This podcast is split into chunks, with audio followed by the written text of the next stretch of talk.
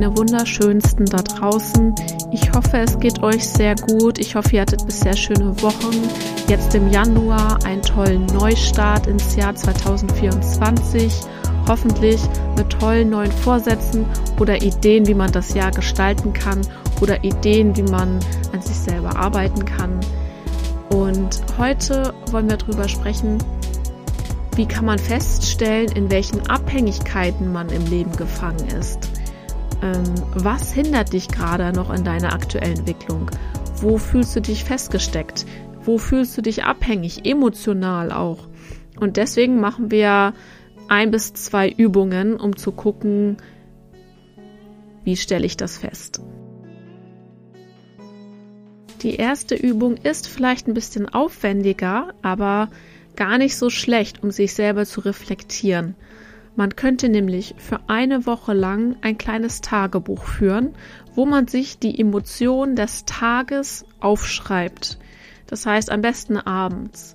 Wie ist dein Tag verlaufen? Zu welchen Uhrzeiten ungefähr oder zu welchen Situationen hast du dich wie gefühlt? Was waren besonders starke, was waren vielleicht eher schwache Emotionen, die du hattest? Wann ist zum Beispiel Ärger aufgetreten? Wann hast du dich traurig gefühlt? Dass man sich die Umstände mitnotiert. Und dann nach einer Woche guckst du dir an, gibt es bestimmte Auffälligkeiten? Gibt es gemeinsame Situationen, die diese Emotionen in mir hervorgerufen haben? Hat das etwas, was, hat es etwa damit zu tun, dass ich immer bei dieser einen Person besonders fröhlich war oder bei der einen Person besonders genervt war? Also, was sind eigentlich die Muster, die dich so triggern oder was sind die Situationen, die dich so triggern im Alltag? Und das einfach so als kleine Reflexion, vielleicht ein bisschen aufwendig, aber man ist sich doch nicht immer bewusst, was einem eigentlich so auffällt, was einen eigentlich so triggert. Und das ist dann eine ganz gute Übung. Das nächste wäre, dass man sich verschiedene Lebensbereiche aufschreibt. Also Beziehungen, Arbeit, Freizeit, Gesundheit, Finanzen, Vielleicht fällt dir noch mehr ein. Und dass du dann eine Skala machst von 1 bis 10. 1 wäre, ich fühle mich sehr unabhängig, 10 sehr abhängig. Und dass du dann bewertest, wie, in welchem Lebensbereich fühlst du dich am abhängigsten. Und dann, dass man sich dann auch konkrete Situationen oder Beispiele aufschreibt, in denen man sich oder weswegen man sich besonders abhängig in diesem Lebensbereich fühlt.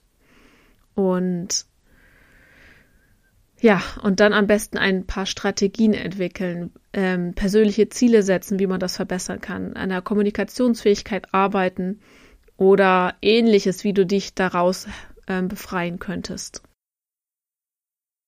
Eine weitere Übung ist es, die 24 ohne Technik. 24 Stunden ohne zum Beispiel dein Handy, ohne Social Media, ohne Kontakt zu haben zu der einen bestimmten Person. Sei es jetzt vielleicht, du hast Liebeskummer oder du bist irgendwie vielleicht so ja, fokussiert auf einen Menschen, aber du weißt nicht, ob das jetzt, ob das jetzt gesund für dich ist oder nicht.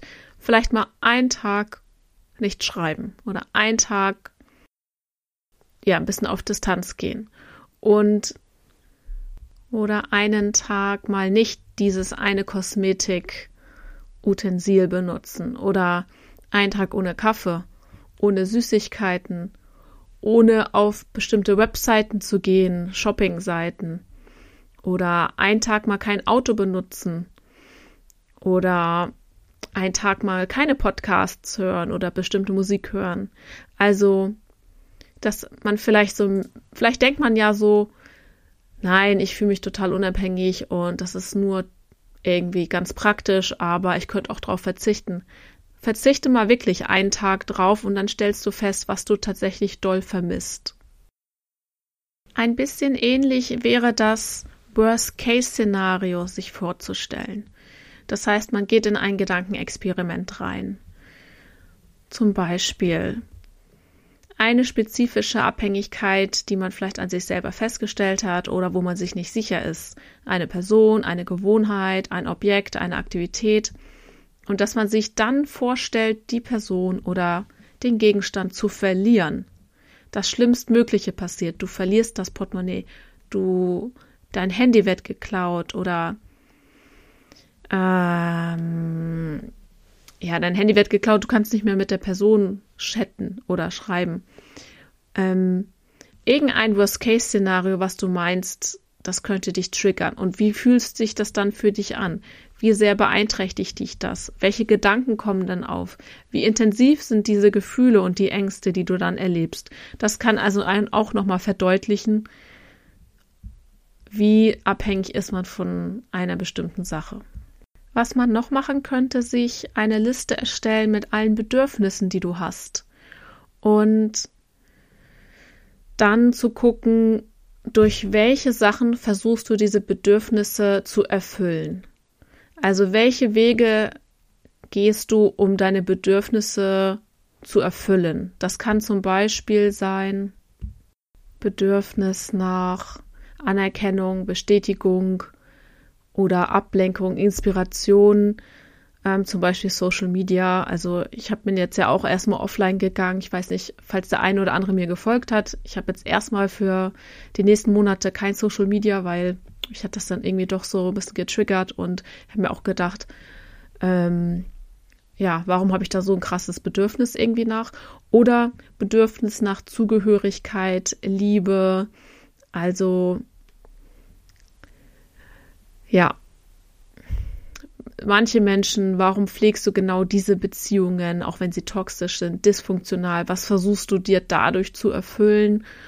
Oder generell Bedürfnis nach Sicherheit, Stabilität, ähm, ja, die Abhängigkeit vielleicht im Berufsleben. Warum gehst du diesem einen Beruf nach? Ja, weil du vielleicht dich besonders sicher fühlen willst. Du möchtest diese feste Tätigkeit haben, auch wenn es vielleicht andere Bedürfnisse nicht erfüllt.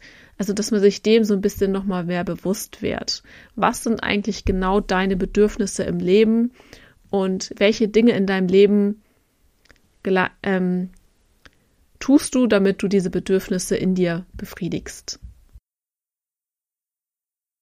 Und das kann auch sein, dass sich dann die Bedürfnisse ein bisschen so gegeneinander anecken. Also zum Beispiel sagst du, ja, ich habe mal einen bestimmten Job, weil ich Sicherheit brauche, äh, die Stabilität, äh, mein, das Geld. Ähm, aber andererseits hast du ein Bedürfnis nach Unabhängigkeit, nach Freiheit, irgendwie nach, nach was anderem und nach Reisen.